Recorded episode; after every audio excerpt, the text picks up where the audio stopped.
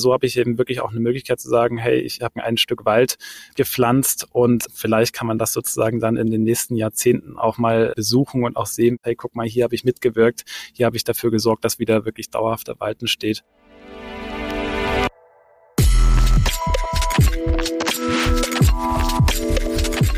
Willkommen bei Studio 36 Presents, dem nachhaltigen und sozialen Podcast aus Kreuzberg in die Welt.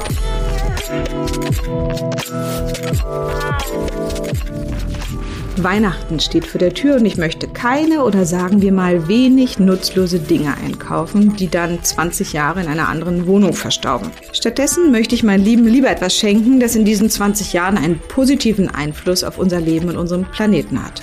Deshalb freue ich mich besonders, heute im Podcast wieder The Generation Forest zu begrüßen. Und dieses Mal sprechen wir mit Ferdinand darüber, was in diesem langen Jahr alles so passiert ist und welche Tiere bereits in Panamas Generationswäldern wieder aufgetaucht sind. Aber natürlich auch über Klimalösungen, Impact Investing und die Bedeutung unter dem Label Social Business. Und dann hat Ferdinand heute noch das große Thema Biodiversität mitgebracht. Da bin ich schon sehr gespannt drauf. Und wir haben in der Vorbereitung zu dieser Sendung gemeinsam ein bisschen uns umgeschaut nach verschiedenen Tieren, die wir uns gleich mal einmal anhören, weil Biodiversität kenne ich aus Deutschland immer von den Bienen. Und in dem Wald von The Generation Forest gibt es aber noch ein paar andere lustige Tiere. Und nur damit ihr schon mal so eine Vorstellung habt, spiele ich einmal, bevor wir jetzt Ferdinand hören, ein Tier ein.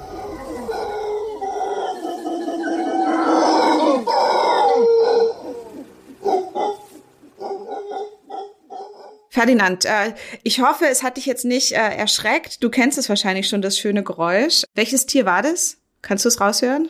Erstmal Moin hier aus Hamburg und äh, das war der Brüllaffe, der definitiv nicht zu überhören ist, wenn man auf unseren Flächen steht in Panama. Ja, unglaublich laut ähm, und unglaublich ähm, häufig ähm, aufzufinden und ähm, tritt auch da in großen Gruppen auf. Deswegen kommen da auch wirklich verschiedenste Sounds ähm, immer wieder zum Vorschein und äh, sehr beeindruckend, äh, manchmal auch wirklich sehr, sehr einschüchternd. Ja, total. Der hat auf jeden Fall ein richtig lautes Organ.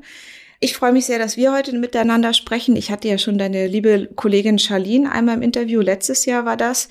Ferdinand, erzähl mir doch einfach ein bisschen über dich und wie bist du zu The Generation Forest gekommen? Sehr gerne. Kurz zu mir. Ich bin 29 Jahre jung und jetzt seit Anfang des Jahres bei The Generation Forest und äh, wir setzen uns dafür ein, dass in Panama langfristig dauerhaft ähm, tropische Wälder wieder aufgeforstet werden. Und wie komme ich eigentlich dazu? Ähm, wenn man sich so meinen Werdegang anschaut, dann ist das eher nicht so auf der Hand liegend, äh, denn ich habe Sportwissenschaften studiert, aber ähm, beschäftige mich einfach mit dem Thema Nachhaltigkeit ähm, schon sehr, sehr lange auch in meinem privaten Umfeld.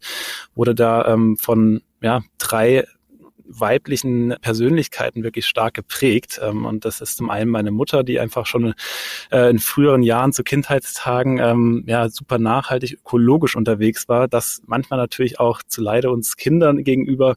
Denn ähm, klassisches Beispiel, wir haben uns natürlich dann schon gefragt, warum äh, stehen bei Freunden die Nutella-Gläser auf den Tischen. Bei uns ist es dann doch der nachhaltig fair produzierte Schokoaufstrich. Und ähm, der manchmal etwas hart wird, leider, ehrlicherweise. Es gibt schon super Alternativen, aber manchmal ist er doch äh, nicht ganz so streichzart wie äh, die bekannte Nutella. Aber was ist das Problem bei Nutella? Äh, da hast du natürlich ähm, ganz klar das Palmölproblem, ähm, was zum Teil eben auch ein Grund dafür ist, dass in Panama einfach super viele Wälder abgeholzt wurden in den äh, vergangenen Jahrzehnten.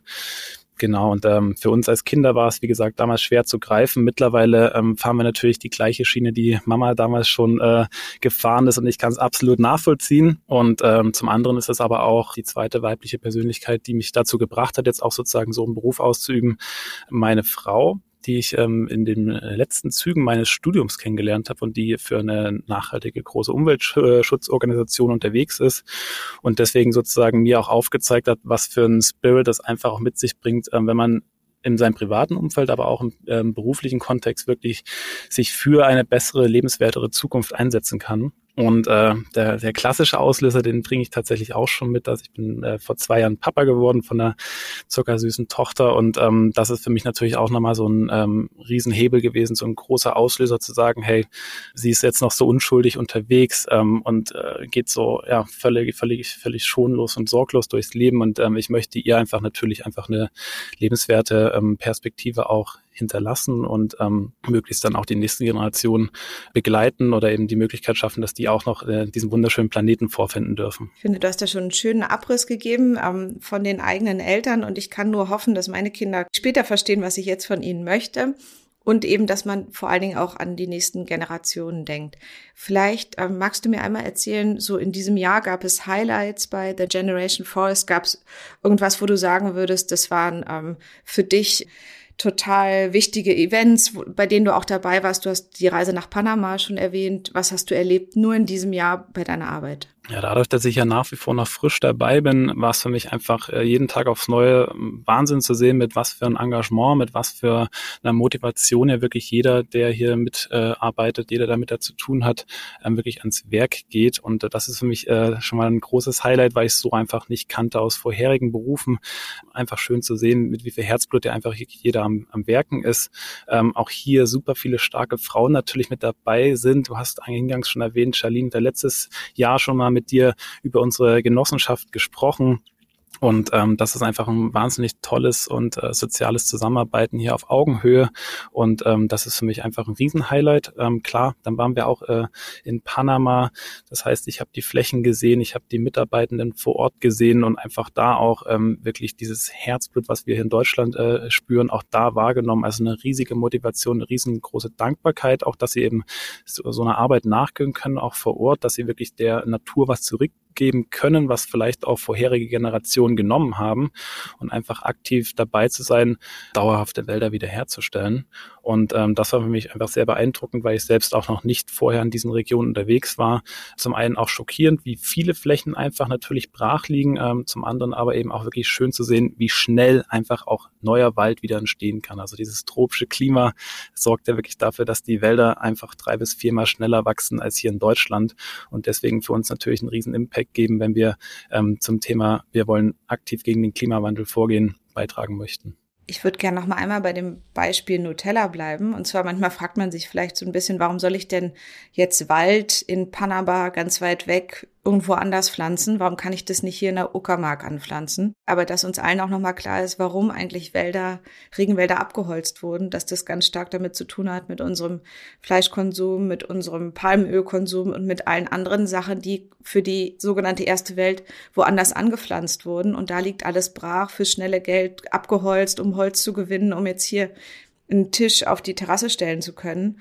Deshalb auch nochmal diese, diese große Verbindung, dass wir alle zusammenhängen und dass auch quasi das, was da ähm, an Raubbau gemacht wurde, für unseren Wohlstand gemacht wurde und dass es deshalb auch überhaupt nicht schräg ist, in einem anderen Land zu pflanzen, sondern eigentlich ein ganz normales äh, Wiedergutmachen letztlich ist oder auch woanders sich quasi wieder einbringen. Das ist absolut richtig von dir und bei uns äh, zählt da auch ganz klar nochmal rein, dass wir jetzt nicht hier als deutsche äh, Genossenschaft nach Panama gegangen sind und gesagt haben, wir fangen jetzt hier mal an, sondern dass unsere Gründung wirklich eher aus Panama heraus entstanden ist, weil wir verbinden wirklich mit Generation Forest zwei Namen. Das ist Andreas Eke, ein Hamburger Geograf und Iliana Amien, das ist eine panamaische Forstingenieurin und die beiden ähm, haben sie Anfang der 90er Jahre kennengelernt kennengelernt und äh, zusammen ein Forstunternehmen gegründet namens Futuro Forestal, was auch heute noch unser Forstpartner ist. Aber das heißt, die beiden betreiben wirklich schon jetzt seit äh, knapp 30 Jahren nachhaltige forstwirtschaftliche Projekte in Panama und äh, auch in anderen Ländern Latein- und Südamerikas.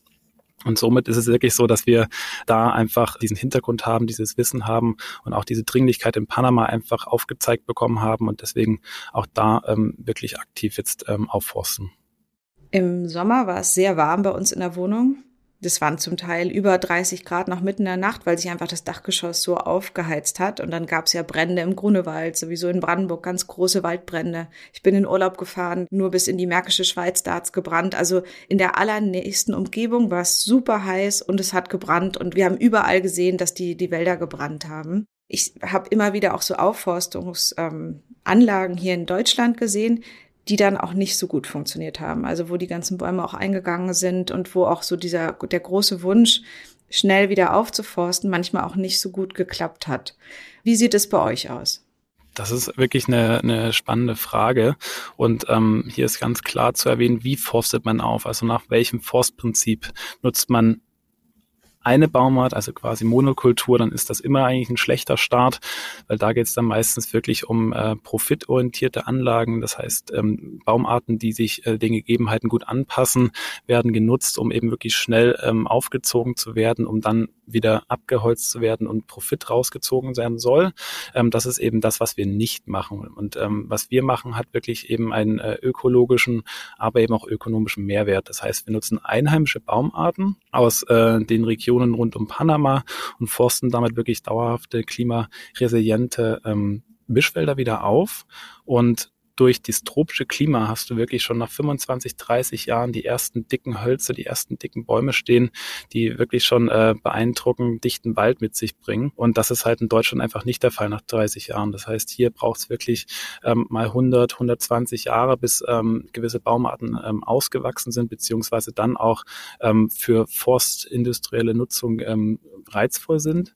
Und ähm, dann aber eben auch ein wichtiger Punkt, was wird bei der Aufforstung wirklich beachtet? Also wird zum Beispiel eben Unterwuchs, der ganz natürlich hinzukommt und einfach einen riesengroßen biologischen Mehrwert mit sich führt, bestehen gelassen oder wird auch so Pilze, Unterholz. Ne? Absolut, ne? genau. Und oder wird er einfach weggenommen, weil es die forstwirtschaftlichen Arbeiten vereinfacht. Und ähm, auf Monokulturplantagen ist das sehr häufig der Fall. Deswegen ähm, sprechen so auch die die ähm, Leute in Panama vor Ort wirklich von Waldwüsten, weil einfach wirklich die Böden komplett blitzeblank geschoren sind und einfach äh, ein gerader Baum nach dem nächsten nach oben schießt. Und bei uns ist es wirklich einfach dieser, ja, absolut wuchernde Dauerwald, wie man ihn sich vorstellt. Das bedeutet mehr Arbeit, aber für uns ist es eigentlich auf lange Sicht gesehen weniger Arbeit, weil durch diese biologische Vielfalt oder eben Biodiversität ähm, einfach super viele Mechanismen, ähm, Naturmechanismen zum Greifen kommen, die uns die Arbeit langfristig erleichtern heißt äh, klassisches Beispiel da Pollen oder eben Samen weitertragen von Tieren. Ähm, das brauchen wir, das haben wir in Deutschland ja auch sozusagen, was du vorhin äh, angesprochen hast mit den Bienen. Ähm, das benötigen wir wirklich, um da eben auch ja Nutzpflanzen, die wir hier haben, sei es jetzt Apfelbaum, auch ähm, langfristig mit ähm, hohem Ertrag auch zu haben. Und in Panama ist es genau das Gleiche, dass wir uns dann einfach darüber freuen, dass äh, Bäume oder Baumarten, die wir gar nicht selbst gepflanzt haben, dann einfach zusätzlich noch durch die Natur selbst entstehen. Da sind wir auch schon ein bisschen beim Thema der heutigen Folge, Biodiversität. Und ich weiß noch, wenn man früher im Auto gefahren ist auf der Autobahn, dann waren oft die Scheiben voll mit Tieren, wenn man ein Stück gefahren ist. Und das ist ein Phänomen, was es einfach nicht mehr gibt. Und es gibt jetzt ja ganz viel so diese Insektenzählungen. Jetzt gibt es zum Beispiel auch ein Insektenlobby, die haben auch ein super schönes Logo mit so einem Käfer mit langen, langen Fühlern. Das ist so das, was ich von hier kenne für alle, die schon mal einmal im Urwald waren, da ist eine total krasse Geräuschkulisse, gerade nachts. Und ähm, ich fand das am Anfang total beeindruckend und toll. Und nachher hat es mich ehrlicherweise auch ein bisschen genervt, weil ich dann dachte, jetzt ist auch gut, jetzt reicht es auch mit Natur. Ähm, das ist natürlich ein bisschen äh, mein, mein quatschiger Städterblick. Aber warum ist Biodiversität denn jetzt für mich hier in Berlin in meiner Altbauwohnung überhaupt relevant? Warum brauche ich das? Da ist klar zu sagen, Klimaschutz funktioniert nicht ohne Artenschutz. Und Artenschutz funktioniert nicht ohne Klimaschutz. Ähm, heißt, wir brauchen wirklich gesunde Ökosysteme und die schaffen wir eben auch dann zu gestalten, wenn wir den Artenschutz auch mitdenken und eben dem Artenschutz Raum geben, sich zu entfalten. Und ähm, da sind Wälder einfach die natürlichste Lösung ähm, und eben einfach der ähm, große Faktor im Kampf gegen den Klimawandel. Aber eben das Problem, was wir haben, ist, wenn wir über Mechanismen sprechen, die gegen den Klimawandel greifen können, dann wird häufig bei dem Wald das Thema CO2 als erstes angesprochen. Klar, das ist eine Zahl, die alle sozusagen greifen können. Man kann seinen ähm, CO2-Fußabdruck ähm, ausrechnen. Das ist alles super und das sollte auch jeder mal gemacht haben, um einfach zu schauen, hey, was stoße ich eigentlich aus und äh, was kann ich äh, neben reduzieren, auch sozusagen dann auch noch kompensieren, um möglichst klimaneutral oder noch besser klimapositiv unterwegs zu sein, also mehr zu ähm, kompensieren, als ich überhaupt ausstoße. Das ist absolut möglich. Also ähm, in Deutschland liegt der Durchschnitt bei ähm, Ticken mehr als zehn Tonnen. Und ähm, wir haben uns äh, im CO2-Sektor auch äh, zertifizieren lassen von der internationalen äh, Organisation Vera.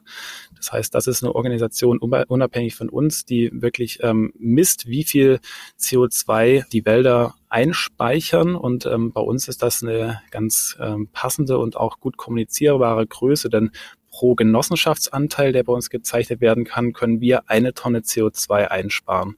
Und somit kann ich so eine Angabe natürlich auch sehr gut nutzen, wenn ich jetzt drei Anteile zum Beispiel habe und mit Reduzierung dann äh, auf, auf, auf genau zehn Tonnen komme, dann habe ich da diesen klimaneutralen Weg. Und wenn ich sage, hey, ich stock sogar noch ein bisschen auf oder habe irgendwo anders noch äh, Projekte, die CO2 einspeichern und eben auch Zertifizierung mit sich geführt haben, die das auch belegen, dass das, dass diese Zahl auch wirklich ähm, Kraft und Wert hat, dann ist es auch so, dass man eben klimapositiv unterwegs sein kann. Und das ist eigentlich das Ziel, dass möglichst viele das natürlich auch machen, weil wir werden es nicht schaffen, dass äh, jeder einzelne von uns auf dieser Welt eben klimaneutral oder klimapositiv leben kann. Einfach, einfach weil der Zugang teilweise nicht gegeben ist oder beziehungsweise einfach auch der Wille dazu nicht da ist. Du meinst, Elon Musk ist noch nicht direkt klima, klimapositiv unterwegs? Das ist eine spannende Frage, sollte man mal ausrechnen, aber ich vermute, es wird sehr schwierig.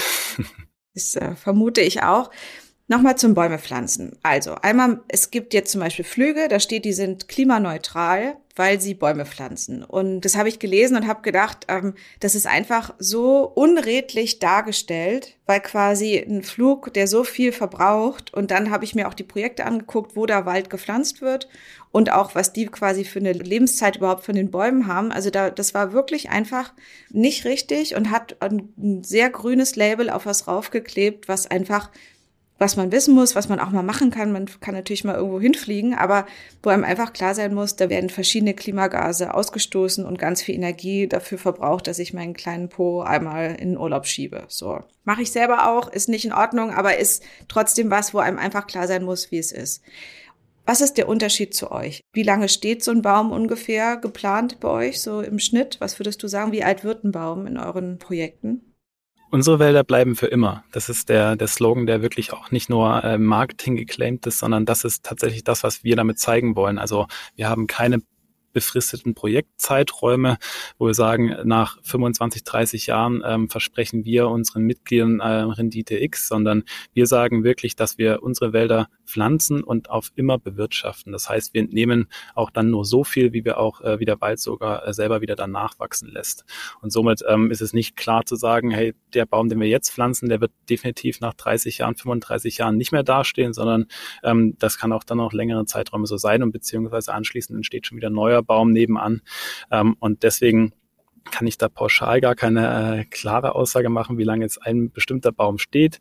Ähm, was wir auf jeden Fall wissen, äh, ist das Wachstum und auch die Wertigkeit, die ein Baum nach ähm, gewissen Jahren erzielen kann. Aber das heißt eben dann noch längst nicht, dass wir ihn dann auch sofort abschlagen, sondern wir gucken uns natürlich dann auch die Umstände an, wo steht der Baum, ähm, was hat der Baum auch für Vorteile für benachbarte Bäume, die ähm, gepflanzt werden und ähm, das ist eben auch der, der, äh, der beschreibt dann nochmal deutlich diese Funktion, wie wir es machen, eben so naturnah wie möglich, in mehreren Etagen, also wirklich da dem Regenwald angelehnt und ähm, heißt unter dem äh, Schutz der ersten Generation, die dann das ähm, schützende Blätterdach eben bilden, kommt dann die zweite Generation und anschließend noch eine dritte Generation und ähm, zusätzlich dann eben auch der Unterwuchs, der vorhin ja schon angesprochen, wirklich dann äh, ja dieses Getümmel, dieses äh, Surren, dieses Summen mit sich bringt, was besonders wertvoll und wichtig ist eben dann auch für in Biodiversitätshinsicht. Also schafft ihr quasi auch Lebensräume letztlich. Also wenn ihr ein Stück wieder aufforstet, ihr habt wieder ein Gebiet, in dem Bäume wachsen, andere Pflanzen darunter, verschiedene Generationen von Bäumen, sind es dann wie so eigene Lebensräume, die auch wieder entstehen. Genau, also wir schaffen ähm, wieder ganze Ökosysteme, intakte Ökosysteme, die auch dann bestehen bleiben, wenn wir forstwirtschaftliche ähm, Arbeiten verrichten, also einzelne Bäume herausnehmen, aber der Wald das Ganze eben bestehen bleibt und das ist eben so, dass wir damit sorgen, dass Tiere, die zum Beispiel ähm, auf roten Listen stehen von bedrohten Tieren und Pflanzenarten, auch wirklich dann A wieder zurückkommen, wieder ein Zuhause finden und wir damit eben sorgen, dass die ähm, sich wieder vermehren. Und das ist eben durch äh, die, die Fotofallen, durch eben auch Zählungen auf den Flächen eben möglich zu monitoren. Und immer wenn wir sozusagen ein neues Tier auch auf den Flächen äh, in der Fotofalle erwischen oder eben auch bei einer Vogelsichtung, also Birdwatching ist tatsächlich auch eine Möglichkeit oder die genutzt wird, um zu schauen, was, was für Vögel kommen wirklich auch auf unsere Flächen zurück. Das ist wirklich ähm, sehr beeindruckend und äh, macht es einfach wirklich dann für uns immer zu einem Riesenerfolg, weil es für uns ein Zeichen ist, unsere Arbeit funktioniert. Die Tiere, die zurückkommen, müssen sich wohlfühlen, müssen sich sicher fühlen und das äh, tun sie dann anscheinend, wenn sie sich wirklich auf unserem Flächen niederlassen beziehungsweise unsere Flächen durchlaufen oder durchfliegen. Ich weiß noch, ich habe mich im Sommer einmal auf eine Wiese gelegt in der Uckermark und bin so ein bisschen eingeschlummert und bin dann wieder aufgewacht und fand es einmal ein bisschen fies, weil lauter Sachen über mich rübergekrabbelt sind. Aber was ich ganz toll fand, war die, die Geräusche. Und was ich schade finde, ist, dass wir nicht sensibel genug sind, zu merken, was wir eigentlich alles verlieren. Und ich stelle mir manchmal vor, wenn ich vor 100 oder 200 Jahren gelebt hätte und ich wäre jetzt so durch meine Straße von heute gelaufen, was ich da an Vögeln gesehen hätte, an Insekten, an Amphibien, ob es mal ein Molch ist oder so. Hier war ja auch alles total sumpfig in Berlin. Ähm, so viele Tiere, die einfach alle weg sind, die nur noch in, in Kinderbüchern auftauchen, ob es jetzt der Maikäfer ist, den irgendwie die Eltern noch gesammelt haben oder es sind äh, Blindschleichen, haben wir jetzt mal einmal eine gesehen, aber so ganz quasi lauter Tiere, die, die ganz normal jetzt nur in unseren Breitengraden da waren und so ein Dschungel war wahrscheinlich immer viel, viel, viel vielfältiger, dass man einfach einen riesigen Verlust letztlich um sich rum hat. Und was mich neulich sehr traurig gemacht hat, ähm, ich war auf dem Friedhof und ähm, da gibt's total viele Insekten zum Beispiel, so ähnlich wie auf Balkonen und auch in, in Berlin zum Beispiel herrscht eine höhere Biodiversität als auf den Feldern um, um die Stadt herum, einfach weil durch Landwirtschaft da ganz, ganz viel verloren gegangen ist und durch die Flurbereinigung. Und das ist eigentlich schon schräg, wenn wir nur noch auf Friedhöfen und auf kleinen Verkehrsinseln und auf einem Balkon, der ein bisschen wilder gemacht wird, dass wir da nah die letzten Tiere noch haben. Und manchmal hoffe ich einfach, dass uns früh genug klar wird, mit was für einem riesigen Verlust und auf was für einem riesigen Berg an Zerstörung wir eigentlich stehen, dass uns das klar wird, dass wir das wirklich jetzt auch anfangen zu beenden, diesen, diesen Raubbau und diesen Massenmord an jeder Art von, von ähm, anderem Lebewesen, Mensch inklusive. Aber jetzt äh, bin ich ein bisschen ins äh, Deprimierte abgedriftet. Ferdinand, ähm, was du machst, ist ja das Schöne, dass es so, dass es dir auch Schwung zur Arbeit gibt. Und ähm, wie viele Baumarten gibt es denn zum Beispiel in euren Generationenwäldern? Kannst du das sagen? Also mit wie vielen Bäumen arbeitet ihr so? Und hast du zum Beispiel einen Lieblingsbaum? Wo du selber das Gefühl hast, wow, das ist ein schöner Baum. Ja, das ist ähm, so, dass wir auf unseren Flächen mit einem Baumportfolio-Mix von äh, derzeit 20 einheimischen Baumarten pflanzen. Heißt aber nicht, dass 20 Baumarten auf einer Fläche genutzt werden können, sondern dass wir pro Fläche je nach ähm, Projektgebiet äh, zwischen vier bis sechs Baumarten nutzen, die dann sozusagen ähm, in Reihen dort dann eingepflanzt werden. Also wirklich vom kleinen Setzling, den wir herangezogen haben in unserer Baumschule über den Weg dann wirklich auf die Flächen, die vorbereitet werden. Ähm, und ein Lieblingsbaum äh, habe ich tatsächlich, das ist äh, nämlich Rosewood, also Rosenholz. Ähm, das ist eine Variante, die auch auf der roten Liste für bedrohte ähm, Baumarten steht äh, und wird tatsächlich auch sehr selten aufgeforstet, weil es einfach ein sehr in den Anfangsjahren aufwendiger Prozess ist, diesen Baum wirklich beim Wachstum zu begleiten. Also er verastet sehr, sehr schnell ähm, und das ist sozusagen was, was äh, ja, die Arbeit einfach ähm, erschwert, ähm, die Arbeit viel, viel aufwendiger macht und deswegen dieser Baum eben nicht häufig genutzt wird.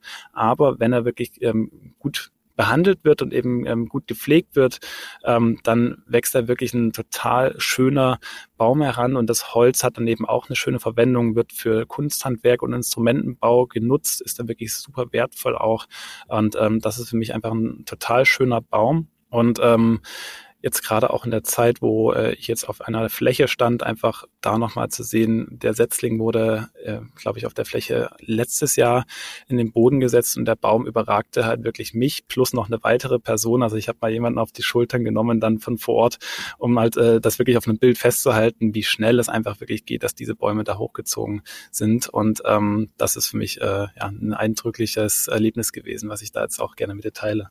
Mich würde wahrscheinlich schon ein äh, mittelgroßes Gebüsch schnell überragen, aber ähm, schön, wie du das beschreibst. Und ich hatte mal einen Rosenkranz, der war aus so Rosenholz. Und da hat man gemerkt, was für eine schöne Haptik das auch hat, also wie schön man das anfasst. Ich merke daran auch, also ich, ich kenne die Bäume auch und dass die so ganz unterschiedlich auch aussehen. Und das ist so ein bisschen, wenn man so hier in Brandenburg diese Kiefern, Kiefernpuffs kennt, also wo alle Kiefern so aufeinandergereiht sind, total tote Landstriche letztlich. Und dann sieht man meine Kiefer irgendwo so im Freien so vor sich hinwachsen. Und das sind total schöne Bäume. Also die sind nicht gerade und ähm, hässlich und untenrum nackt, sondern die sind richtig facettenreiche, schön, äh, sehr äh, kletteraffine Bäume. Und ähm, da merkt man wieder, was man, was man von der Natur bekommt, wenn man sie einfach mal ein bisschen machen lässt. Beschreib mir nochmal Panama. Ich war selber noch nicht da, ich kenne nur die Hüte ähm, und kenne so ein bisschen äh, Bilder vom Wald, die habe ich mir vorher nochmal angeguckt. Und der Slogan von The Generation Forest ist ja, werde Teil der Lösung. Als du da warst, hattest du das Gefühl, ihr könnt es auch einlösen? Definitiv. Und äh, da bin ich jetzt auch nochmal an dem Punkt von vorhin, äh, den ich aufgreifen greifen möchte zum Thema CO2. Weil, wie gesagt, das ist das, was häufig in der ähm, Kommunikation genutzt wird. Ja, wir brauchen Wälder, weil sie ein riesengroßer CO2-Speicher sind. Und Biodiversität, was ja heute auch hier ein bisschen das Thema ist, ähm, wird halt häufig einfach nicht kommuniziert, beziehungsweise zu wenig kommuniziert oder ganz vergessen. Aber wichtig ist eben da auch zu sagen, dass gerade ähm, zwei Drittel aller Tier- und Pflanzenarten, die wir kennen, wirklich in tropischen Wäldern zu Hause sind. Und je mehr davon verloren geht, umso mehr wissen wir, okay, diese Tiere finden dann eben auch kein äh, Zuhause mehr oder beziehungsweise werden vertrieben oder eben dann eben auch ausgerottet und ähm, sorgt dann dafür, dass diese Tiere ihren natürlichen Mechanismen oder die dann ähm, ja genutzt werden, um wirklich ähm, dauerhafte Ökosysteme auch zu betreiben, eben nicht mehr ausführen können und somit verloren gehen und äh, deswegen auch sei Teil der Lösung weil wir sehen unsere Wälder wirklich als ähm, Lösung im Kampf gegen den Klimawandel, weil wir einfach alle Bereiche versuchen zu ähm, beachten. Das heißt, wir schaffen Wälder, die für immer bleiben, die CO2 speichern, die aber eben auch Raum für Artenvielfalt geben und einen dritten wichtigen Punkt eben auch die soziale Komponente aufgreifen. Und jetzt fragst du ja auch, was ist in Panama für mich besonders eindrucksvoll gewesen? Eben wirklich auch dieses, wir sind aus Panama entstanden, trifft halt voll zu. Das heißt, alle Mitarbeitenden vor Ort ähm, sind aus Panama beziehungsweise aus äh, angrenzenden Ländern und ähm, ja, lieben das, was sie machen, sind dankbar und sind äh, absolut motiviert und äh, wissenschaftlich ähm, ähm, top auf dem Level, wo man sagt, hey Wahnsinn, was, was da eigentlich drinsteckt an Wissen, wie hier aufgeforstet wird. Also eben nicht nur dieses, ich setze mal ähm, ein Setzling in dem, in den Boden und dann schaue ich mal, sondern dass halt jetzt auch aktiv einfach immer noch weiter geforscht wird, wie verhält sich Baumart äh, X zu Baumart Y. Und das ist ähm, einfach schön zu sehen, dass wir jetzt einfach nach wie vor noch äh, ausprobieren müssen, was die Natur eigentlich ähm, ja, so besonders wertvoll macht und was die Natur braucht. Und ähm, das ist äh, der Eindruck, den ich von Panama wirklich gewinnen konnte, dass ähm, das eben nicht nur von uns gemacht wird, sondern eben auch ähm, von den Menschen vor Ort wirklich ähm, angenommen wird. Und eben das Problem, was vor 20, 30 Jahren ähm, entstanden ist, dass eben viel Wald verloren gegangen ist, um äh, wirklich dann landwirtschaftliche Nutzungsformen zu, zu, zu betreiben, einfach dieses Umdenken jetzt stattgefunden hat, dass Wald wirklich Wert hat und eben der Wert von Wald deutlich länger bestehen bleibt, eben für immer bestehen bleibt und eine Fläche, die für Viehwirtschaft zum Beispiel genutzt wird, dann eben auch nur 20, 30 Jahre bewirtschaftet werden kann und danach eben auch brach liegt. Es gab einen Spruch von Greenpeace gerade, wir geben viel Geld aus, was wir nicht haben, für Dinge, die wir nicht brauchen. Und ähm, das zeigt ja nur so ein bisschen, dass man ja auch mit seinen Finanzen manchmal ein bisschen schräg und emotional und also auf jeden Fall in meinem Fall ähm, nicht besonders achtsam zum Teil umgeht. Bei euch heißt es ja auf der Homepage Impact Invest und auch Green Finance. Wie unterscheidet sich The Generation Forest von anderen Investitionsmöglichkeiten? Weil das seid ihr auch erstmal schön zu hören, dass du dich dann wirklich auch intensiv damit auseinandersetzt, was da sozusagen versprochen wird. Unser Ansatz wirklich als Genossenschaft ist der, dass wir ähm, transparent kommunizieren müssen, aber eben auch wollen. Das heißt eben, wir schaffen es mit investierenden Mitgliedern Wald zu schaffen und äh, ja, vereinzelt heißt, dass wir bieten Genossenschaftsanteile an, die gezeichnet werden können und pro Genossenschaftsanteil ähm, können wir 500 Quadratmeter Fläche aufforsten und ähm, somit hat man eben dann die Möglichkeit, eben langfristig über Generationen hinweg auch dieses, diese Anteile zu halten und eben zukünftig dann auch an Gewinnen des Unternehmens, der Genossenschaft beteiligt zu werden, die in Form von Holzverkauf ähm, aus den Wäldern eben entsteht. Also nochmal dazu. Also wir nehmen ja wirklich nur einzelne Bäume ähm, pro Jahr, verkaufen diese dann und diese Gewinne, die aus dem Verkauf äh, erzielt werden, werden dann eben an alle Genossenschaftsmitglieder ausgeschüttet. Und ähm, somit sprechen wir bei uns von Impact Investment, weil ich halt einfach wirklich diese drei Bereiche, die ich äh, erwähnt hatte, CO2-Speicher, Biodiversität und soziale Impact halt wirklich auch ähm, sehen kann. Also ich sehe, wo wirkt mein Geld. Und wir arbeiten halt wirklich da auch sehr community-basiert. Also wir arbeiten eng mit unseren Mitgliedern zusammen, ähm, gehen in den Austausch, ähm, bieten auch immer wieder ähm, Online-Formate an, wo wir über Themenbereiche unserer Arbeit berichten, wo wir in den Austausch, in die Diskussion gehen, um da wirklich einfach auch immer wieder Meinungen einzuholen von unseren Mitgliedern und vor allem dann auch Mitglieder sich einfach bestätigt fühlen, dass sie Teil der Genossenschaft sind und ähm, ja, das auch weiter nach außen tragen und sagen, hey, das ist wirklich eine Möglichkeit, sein Geld positiv etwas bewirken zu lassen. Und das kommt halt sozusagen deutlich auch in Panama an. Und ähm, das ist eben schön und das unterscheidet uns auf jeden Fall auch von ähm, klassischen Anlageformen, die es da gibt. Also auch da ist es natürlich wichtig, sich zu informieren, wo fließt das Geld hin, aber häufig ist es eben natürlich nicht bis auf den letzten äh, Cent zu äh, nachzuvollziehen, wo das Geld eingesetzt wird. Und das möchten wir eben mit unserer Form als Genossenschaft ähm, bieten, dass man wirklich auch einsehen kann, wo mein Geld eingesetzt wird und wo mein Geld dann wirklich einen positiven Impact erzeugt. Jetzt gerade vor Weihnachten geht ja dann auch die große Konsumschlacht, äh, quasi geht ihrem, ähm, ihrem Höhepunkt des Jahres ähm, hinzu. Ich weiß noch einmal hatte ich so viele Tüten, dass ich es nicht geschafft habe, durch unsere Tür unten durchzukommen. Und dann habe ich mich so reingeschleppt und habe mich danach wirklich gefragt, ähm, was ist da los? Äh, wie kann man das immer wieder machen? Ähm, was treibt einen auch an, dann doch noch was für die und die Nachbarin und noch ein anderes oben drauf zu schmeißen? Jetzt gerade für eine jüngere Generation. Meine großen Kinder sind ja schon ein bisschen älter und bekommen zum Beispiel auch Geld geschenkt. Und ähm, die älteste ist glücklicherweise auch sehr ähm, aktiv und proaktiv, was so gegen den Klimawandel Engagement angeht. Und jetzt ist die Frage so die Ersparnisse von denen. Da kann man jetzt ähm, entweder die in ihre TikTok-Karriere investieren oder man kann sich vielleicht auch nochmal andere Sachen anschauen. Ähm, kannst du mir erklären, für wen es sinnvoll ist, Teil der Generation Forest zu sein? Also quasi wie teuer, wie zugänglich ist es? Ist es jetzt eher was für, ähm, für meine Mutter, die schon ein bisschen älter ist oder für meine jüngste Tochter oder ähm, wem empfiehlst du was? Sinnvoll ist es für alle. Also das äh, zeigt sich auch tatsächlich an der Altersstruktur unserer Genossenschaft. Also unser jüngstes Mitglied wurde wahrscheinlich gestern geboren und das älteste Mitglied ist auch schon weit über 90 Jahre alt. Ähm, das zeigt einfach da auch, ähm, gerade die ältere Generation kann einfach jetzt noch mit ihrem Geld positiven Einfluss nehmen auf die ähm, lebenswerte Zukunft ihrer Enkel und eben dann auch nächsten Generationen. Ähm, aber genauso wollen wir eben auch den jungen Menschen, die vielleicht noch nicht so viel Geld haben, die Möglichkeit geben, der Genossenschaft beizutreten und eben auch schon eben sich an solchen Projekten mit zu beteiligen. Und äh, somit hat man bei uns die Möglichkeit, entweder natürlich klassisch ähm, per Bankbeweisung den vollen Betrag von diesem Jahr 1431 Euro pro Anteil zu zahlen.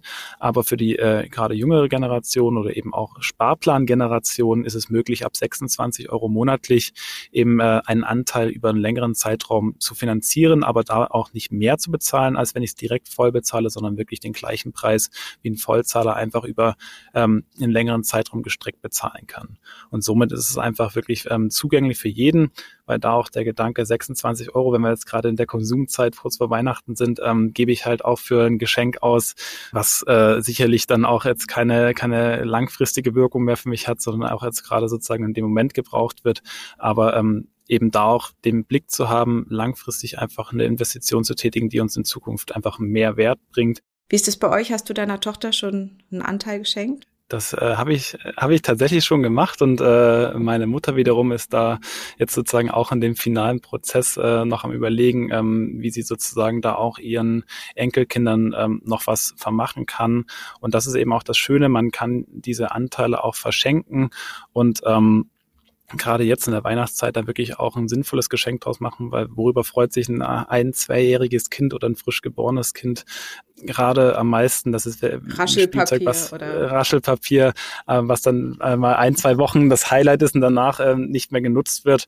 Und äh, so habe ich eben wirklich auch eine Möglichkeit zu sagen, hey, ich, ich, ich habe dir sozusagen ein Stück Wald gepflanzt und äh, vielleicht kann man das sozusagen dann in den nächsten Jahrzehnten auch mal ähm, besuchen und auch sehen, wenn man mal sozusagen eine Weltreise macht, hey, guck mal, hier habe ich mitgewirkt, hier habe ich dafür gesorgt, dass wieder wirklich dauerhafter Wald entsteht und äh, wir deswegen auch äh, ja wieder so einen schönen Planeten vorfinden finden. Also das ist das große Ziel wirklich, dass so viel Wald wie möglich entsteht. Das ist unser, unser, unsere Motivation jeden Tag, mit der wir hier ans Werk gehen, ähm, dass möglichst viele auch unsere Prinzip äh, nachahmen. Also das ist auch sozusagen keine patentierte Form, wie wir es machen, sondern wir sind da wirklich auch offen für alle, die sagen, hey, ich habe die Möglichkeiten, ich möchte das auch machen, ähm, immer her zu uns kommen und wir ähm, beraten gerne und äh, wollen dafür sorgen, dass wirklich weltweit einfach wieder ganz, ganz viel Wald entsteht. Ich bin gerade auf eurer Seite, da sieht man ja auch, wie ihr vor Ort arbeitet. Da ist auch so ein ganz schöner Blick so ins Weite, ins Grüne mit Wasser, mit ganz, ganz fruchtbaren Hügeln. Also wo man auf jeden Fall schon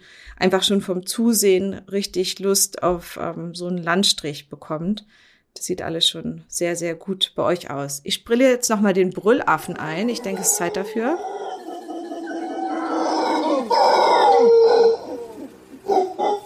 Das sind eben so ein paar der Tiere, bei denen ihr gesehen habt, dass sie zurück auf die Flächen kommen, oder? Genau, also was machen wir eben? Äh, wir lassen uns einmal nach CO2 zertifizieren, aber darüber hinaus nutzen wir Vera, die den Zertifizierungsprozess ja ähm, durchführen, noch äh, in einer weiteren Form einer Zertifizierung, nämlich nach dem CCB-Standard für Climate, Community and Biodiversity.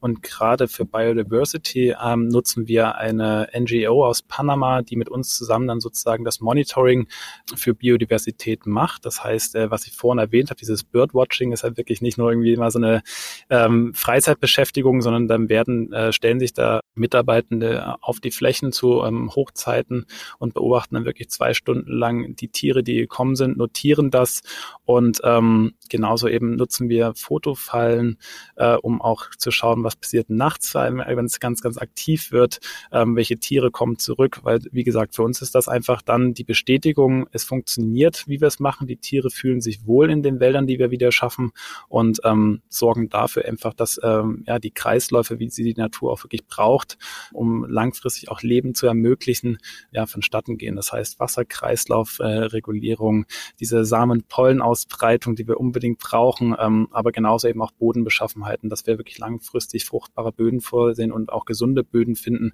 Dafür sorgen wirklich dauerhafte Mischwälder und eben keine Monokulturplantagen ja, damit schaffen wir eben aber auch natürliche, resiliente Wälder zu schaffen, die eben einfach nicht anfällig sind wie Wälder, äh, die wir jetzt gerade in Deutschland auch zu sehen haben, die eben wirklich dann ja keine Chance haben auf Überleben, weil einfach äh, Schädlingsbefall ähm, das Ende gesegnet hat für diese Wälder. Und das können wir halt sozusagen schon ähm, ja, minimieren, dieses Risiko, weil wir einfach wirklich ähm, gesunde Mischwälder haben, die schön feucht sind ähm, und vor allem auch dafür sorgen, ähm, dass natürliche Kontrollmechanismen einfach selber zum Greifen kommen. Wir hatten hier diese große Borkenkäferplage. Und da wurde dann ewig viel Gift gespritzt und alles, um den wieder loszuwerden. Und es hat mich ein bisschen an die Simpsons-Folge erinnert. Ähm, da gab es auch irgendeine eine Mäuseplage oder so. Und dann hat man Katzen eingesetzt. Da waren zu viele Katzen. Und nach den Katzen kamen kleine Bären, die die essen. Und dann kam nachher ein T-Rex. Und da wurden die Tiere immer größer. Und am Ende mussten sie dann Napalm schmeißen oder so. Und ähm, wahrscheinlich hätte es genügt, einfach nicht so viele Mäuse anzuzüchten am Anfang. Also so ein bisschen, was ihr ja macht, ist eine gesunde Basis zu schaffen, um von, von unten einfach wieder Natur zu regenerieren. Ich habe gelernt.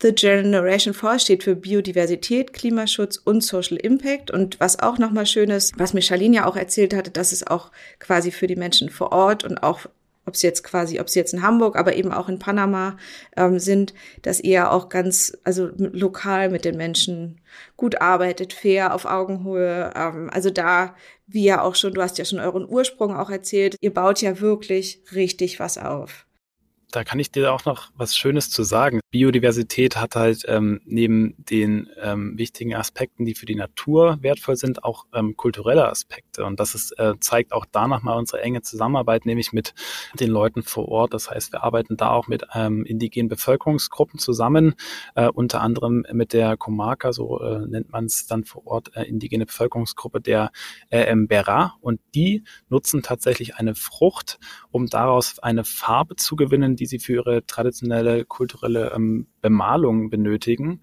Und ähm, da haben wir eben auch schon soziale Projekte mit gefördert, dass eben A, dieser Baum, der eben auch vom Aussterben bedroht ist, einfach wieder gepflanzt wird, aufgepflanzt wird. Ähm, und wir damit eben auch zeigen möchten, wir sehen, ähm, dass Probleme bestehen und wir möchten wirklich aktiv da mitbegleiten, dass wir auch solche ähm, Traditionen aufrechterhalten können und eben auch da Perspektiven mit aufzeigen können, dass äh, wir Arbeitsplätze schaffen können, die langfristig sind und eben auch langfristigen Mehrwert auch für die Menschen vor Ort haben. Das finde ich auch immer wieder interessant, wenn man Tiere zum Beispiel auch in Wappen sieht, also auch in, in Landesfahnen oder eben so in ganz, ganz wichtige Landestiere sind und die sind zum Teil schon ausgestorben oder vom Aussterben bedroht dass man da nicht ein bisschen mehr drauf achtet. Also wir haben jetzt in Deutschland nicht so richtig ähm, hübsche Tiere vielleicht gehabt. Mir fällt da nicht so viel ein. Wir haben dann immer Einhörner oder ähm, Löwen im Wappen gehabt und das sind jetzt beides nicht direkt regionale Tiere. Aber ich glaube, was wichtig ist, ist, dass man einfach ein bisschen genauer wieder hinsieht, was wir verlieren, wenn wir diese Vielfalt verlieren und nicht nur im, in der letzten Konsequenz, dass unser Erdball so überhitzt, dass sich das Wetter oben dreht,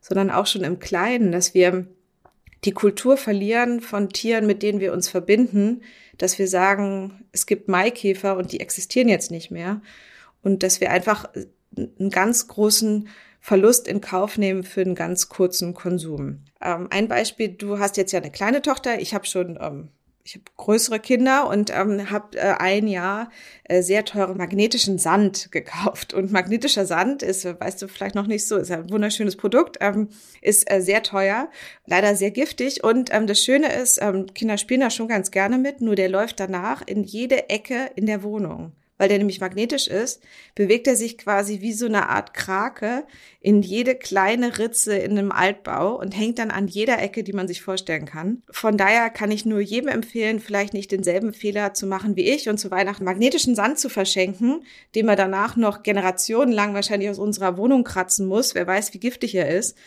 sondern vielleicht äh, sich nochmal zu überlegen, ob es vielleicht noch ein bisschen anders äh, eine andere Idee gibt. Gibt es eine gute Nachricht? Die du uns noch mitgeben möchtest? Also gibt es etwas, das du sagst? Klar ist jetzt ein bisschen schwierig. Äh, der, der Winter fällt fast aus. Im Sommer äh, brennt es im, äh, brennt es bei uns vor der Haustür und ganz Brandenburg hat kein Wasser mehr. Ähm, also anscheinend scheinen so ein paar Sachen nicht so gut zu sein. Aber was ist eine gute Nachricht? Eine gute Nachricht ist äh, genau diese, dass man den Tukan, den wir heute schon gehört haben, oder eben den Brüllaffen, dass die wieder neuen Lebensraum finden in unseren Wäldern. Und äh, deswegen auch jeder Aufruf, denkt an die nächsten Generationen, guckt wirklich, dass ihr mit eurem Geld sinnvollen Impact erzeugt und äh, schaut euch unsere Homepage an, informiert euch, ähm, kommt auf uns zu mit Fragen. Also wir sind da wirklich jederzeit ansprechbar und ähm, freuen uns auf den Austausch und ähm, deswegen auch da genau die Weitsicht mitbringen und äh, dafür sorgen, dass möglichst mehr Tiere und eben ja viele schöne Tiere wie Tukan, Kolibri, Kolibri oder Affe wirklich wieder ein Zuhause haben und sich wohlfühlen und langfristig auch Teil unseres Lebens sind. Ich war einmal Waldbaden, da haben wir ganz viele Bäume umarmt und dadurch, dass ich, ich bin schon seit 20 Jahren in der Grünen Partei und habe aber noch nie einen Baum umarmt, obwohl man es immer wieder gesagt hat, da habe ich es das erste Mal gemacht. Also auch da vielleicht nochmal zu gucken, ob es vielleicht einen Baum in der Umgebung gibt, bei dem man merkt, was da eigentlich für eine Energie drin steckt und wie viel Gutes darauf kreucht und fleucht und wie schön es ist, was für ein Mikroklima, wie der sich verändert, wie der einem Schatten spendet und raschelt und mit irgendwas bewirft. Also auch nochmal ein bisschen gucken, was machen so die Bäume um einen rum. Hast du vielleicht noch ein schönes Baumbuch oder einen Lese- oder Filmtipp zu dem Thema? Gibt es irgendwas, wie du dich gut informiert gefühlt hast oder was auf deinem Nachtschrank noch liegt? Tatsächlich bin ich eher die digitale äh, Fraktion mittlerweile und ähm, was mir besonders immer äh, schnell hilft, sind äh, unsere Magazinbeiträge, die man auch bei uns auf der Internetseite findet, die wirklich auch mal durchzulesen. Da sind äh, kurz und knapp wirklich auch ähm, ja, alltäglich Probleme oder eben auch Herausforderungen, vor denen wir stehen, äh, auf den Punkt gebracht. Wie kann ich mich zum Beispiel eben wirklich auch nachhaltig ähm, mit äh, Klimaneutralität oder Klimapositivität auseinandersetzen und das vielleicht auch in mein Leben einfließen lassen. Also da so ein bisschen Ratgeber, aber eben auch ein bisschen Problemaufzeiger. Ähm, das machen unsere Magazine Magazinartikel und besonders lesenswert und ähm, die kann man sich auf jeden Fall mal anschauen. Das macht schon Freude.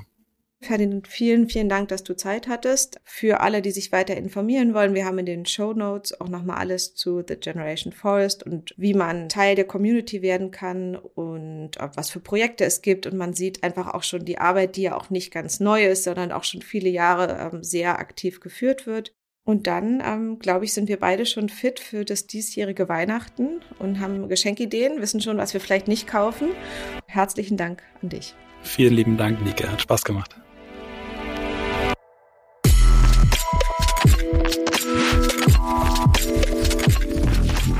Das war's mal wieder mit einer Folge Studio 36 Presents, dem nachhaltigen und sozialen Podcast. Wenn ihr mit uns zusammenarbeiten möchtet, Anregungen oder Ideen habt, schreibt uns gerne über info at studio36.berlin. Wir freuen uns drauf. Bis zum nächsten Mal. Eure Nike.